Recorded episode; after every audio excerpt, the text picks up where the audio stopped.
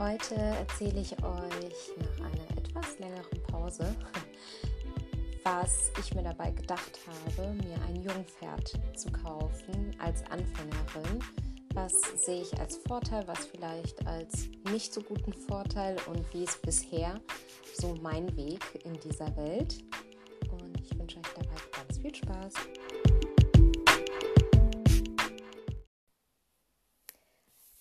Also vielleicht zu Beginn, ich wollte ja nicht explizit ein Jungpferd, aber jeder, der mich kennt, der weiß, dass ich gerne offen bin, mir ein ganz eigenes Bild zu machen.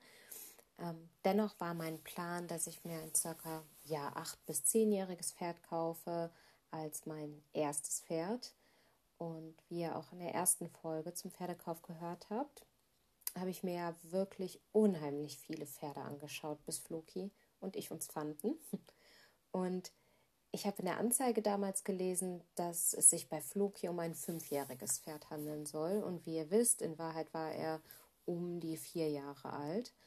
Ähm, und ich habe mich erstmal informiert, was ich von einem Jungpferd überhaupt zu erwarten habe, als rauskam, okay, er ist fünf, vielleicht aber auch erst vier und musste das für mich erstmal runterbrechen. Was, was bedeutet das äh, überhaupt in der täglichen Arbeit in, im Antrainieren. Nicht, dass ich das bei einem älteren Pferd überhaupt viel besser gewusst hätte. Ich hatte aber schon von Anfang an das Gefühl, ich muss mich da nochmal intensiver mit beschäftigen mit dem Gedanken Jungpferd, weil mir ehrlich gesagt auch ziemlich jeder davon abgeraten hat, als Anfänger und als erstes Pferd ein Jungpferd in dem Alter zu kaufen.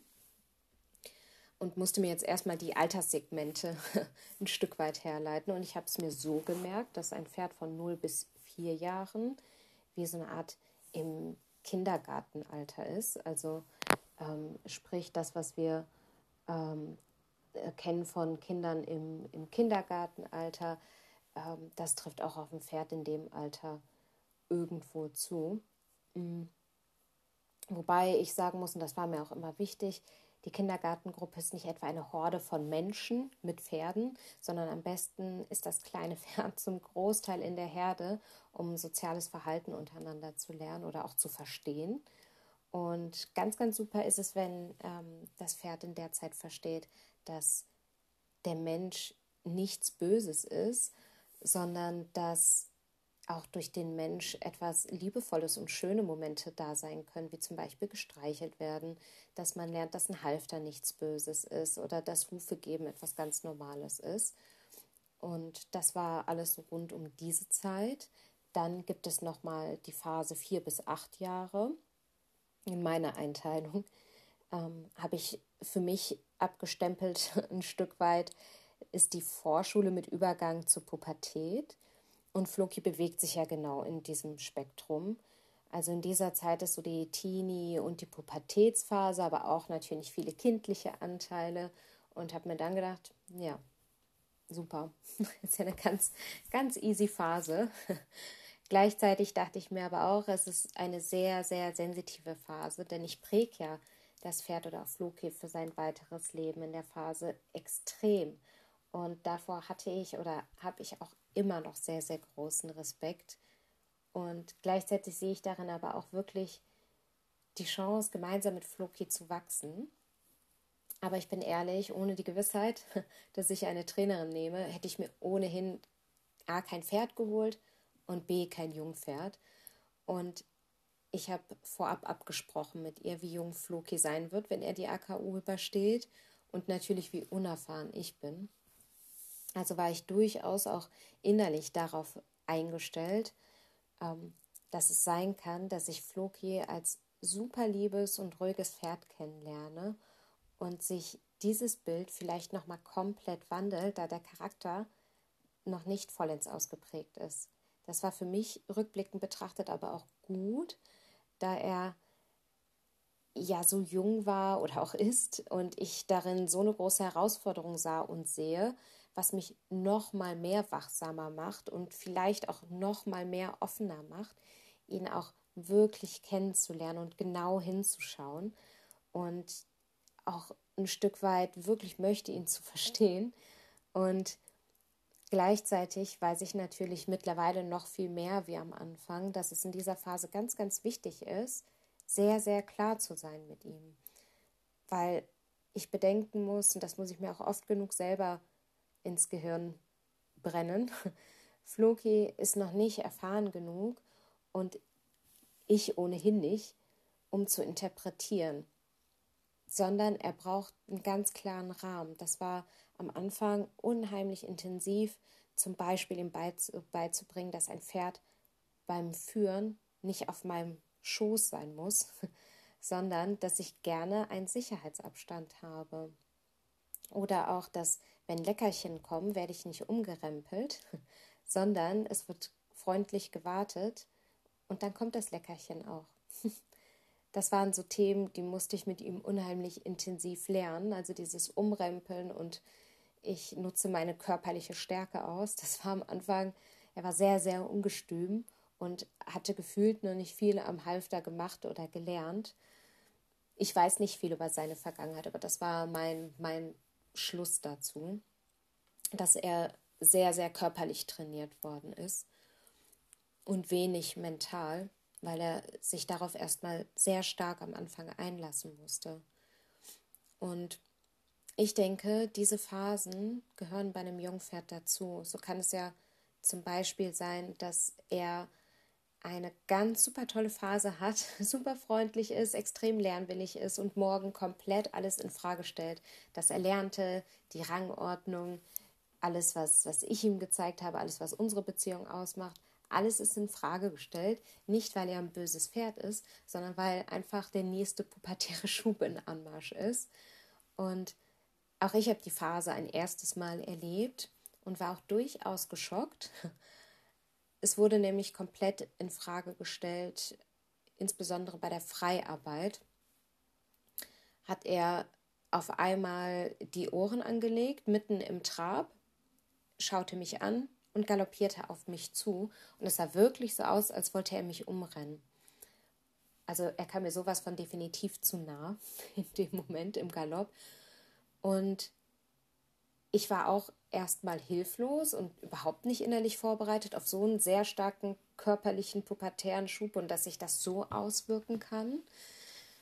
Und bin dann auch erstmal alles auf Reset und ich musste erstmal klarkommen und hatte dieses Bild vor Augen, dass er auf mich zurennt und war erstmal ja auch selber in Schock und auch natürlich hatte ich instinktiv auch körperlich Angst. Und ich glaube, das ist ein Kreislauf, in dem man super schnell landen kann. Sprich, ich kaufe mir ein vermeintlich liebes und junges Pferd und das Pferd hat den nächsten pubertären Schub und ich bekomme Angst vor meinem eigenen Pferd und agiere nur noch vermehrt aus der Angst heraus oder mit Angst und dadurch wird das Pferd natürlich auch nicht unbedingt sicherer und stellt uns als Team natürlich auch total in Frage und so verliert man mega schnell, glaube ich, die Freude am Thema eigenes Pferd oder auch Pferd generell und fühlt sich auch selber ein Stück weit als Versager, weil man es nicht hinbekommt, weil das gerade so eine Abwärtsspirale ist. Und ich bin da persönlich gut rausgekommen, bisher zumindest, weil ich eine Trainerin hatte, die mir korrekte Werkzeuge zeigte und ich mir auch selber Zeit gab, mich damit auseinanderzusetzen. Und mittlerweile schocken mich auch weniger Dinge. Ich habe jetzt schon mehr gesehen mit ihm, auch mehr erlebt. Ja, er kann körperlich werden und ich sehe aber sofort erste Anzeichen, wenn ich zum Beispiel nicht klar war, wenn ich zum Beispiel nicht ähm, das richtige Signal gegeben habe, so wie er es eigentlich kennt, oder wenn er auch einfach mal keinen guten Tag hat. Auch das ist ja einfach unabhängig vom Alter möglich und muss man auch einem Tier mal zugestehen. Und fühle mich trotzdem aber stärker, weil ich mehr Rüstzeug habe in meinem Erleben. Mm, und der Trick mit Gänsefüßchen, was man machen kann, wenn das Pferd auf euch zuläuft im Galopp, wie es Floki getan hat, ist simpel wie auch schwierig zugleich, nämlich sich groß machen, präsent sein mit dem Seil oder der Gerte, den eigenen Raum ein Stück weit zu verteidigen. Das hat zumindest bei Floki sehr gut geholfen bisher. Ich musste ihn dazu auch jetzt nicht berühren oder dergleichen. Aber man musste schon sehr deutlich zeigen, hier und nicht weiter wenn meine Sicherheit in Gefahr ist, hätte ich ihn damit aber auch definitiv ähm, berührt.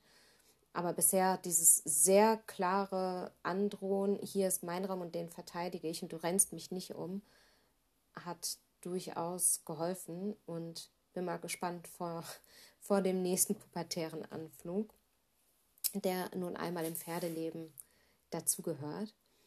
Und was ich auch gelernt habe, ist, dass das Training bei jungen Pferden meist ein wenig anders ist. Also wirklich alles Schritt für Schritt bei jungen Pferden aufzubauen und erst weiterzumachen, wenn das Erlernte wirklich safe da ist. Also erst wirklich sicher gehen, dass das Erlernte da ist, um dann den nächsten Trainingsschritt zu machen.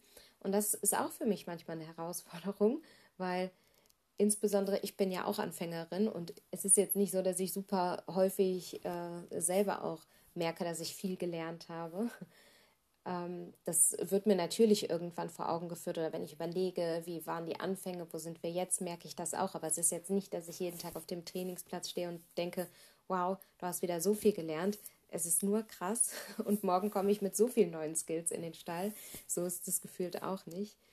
Aber wir achten im Training wirklich sehr darauf, wie es Fluki geht ähm, und wie ist er drauf.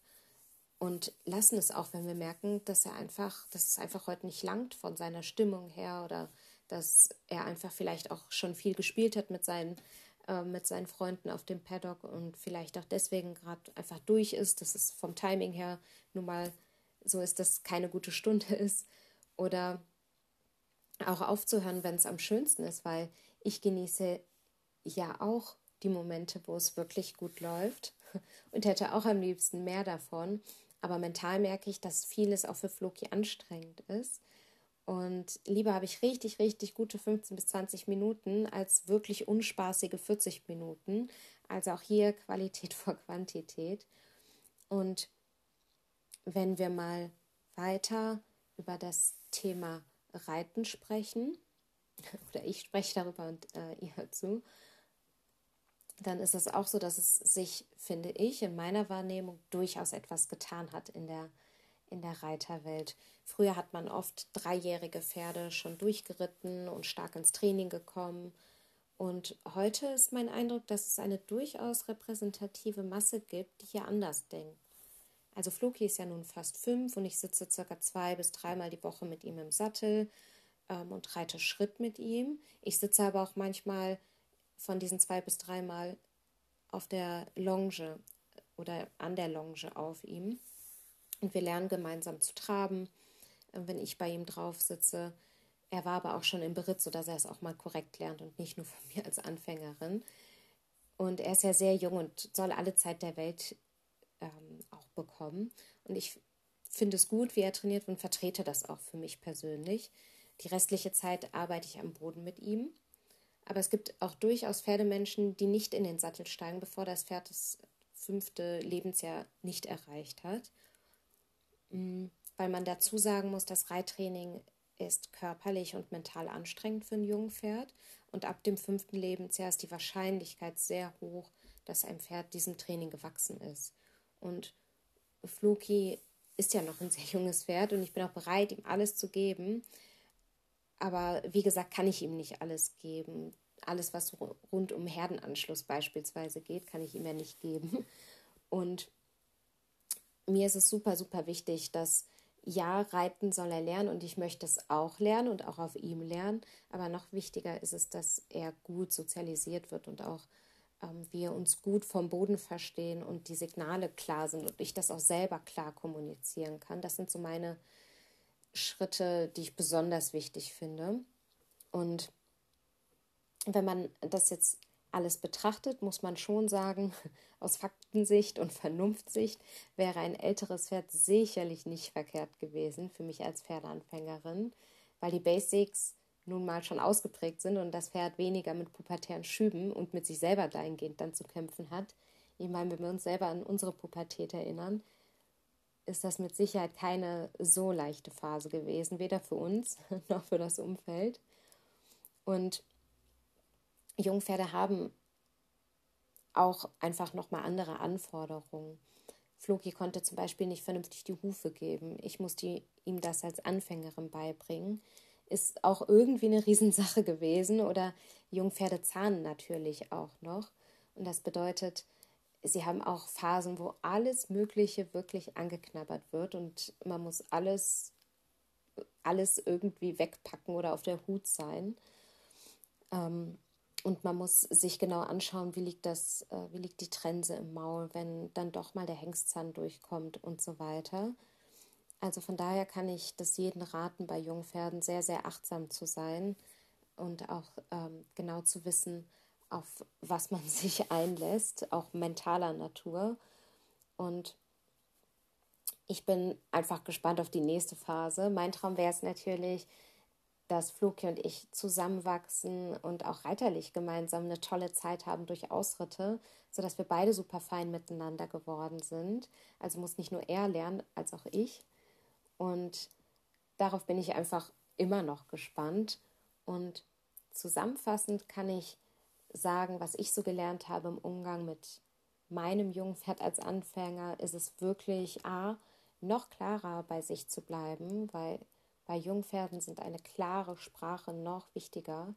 Sie haben weniger Erfahrung, deine Unklarheit zu interpretieren und daraus den richtigen Schluss für sich zu ziehen. Ich muss also immer vollkommen klar sein in meiner Sprache, damit Fluki mich versteht und auch das Gefühl bekommt, es richtig zu machen. Ist ja auch super wichtig für ihn, aus dem Training zu gehen und zu wissen, ich habe was richtig gemacht, toll, und äh, sich darüber zu freuen.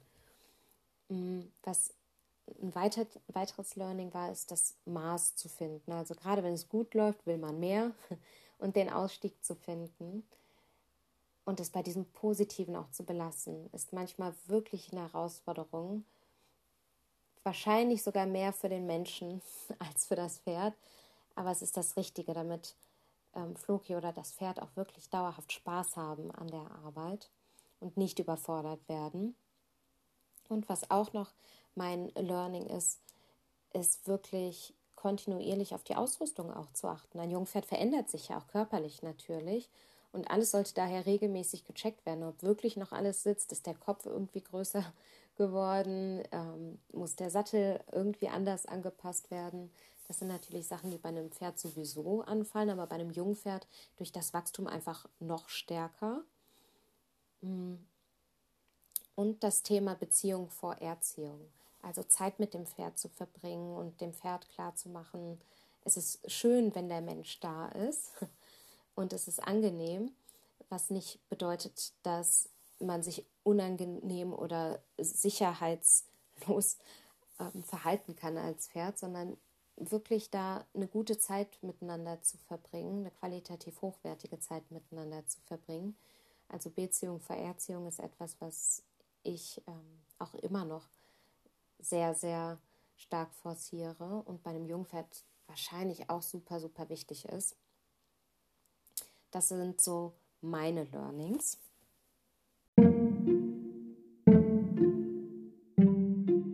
Und in der nächsten Folge erzähle ich noch ein Stück weit etwas, warum Konsequenz nicht gleich Gewalt ist aus meiner Sicht und warum mir Konsequenz helfen kann.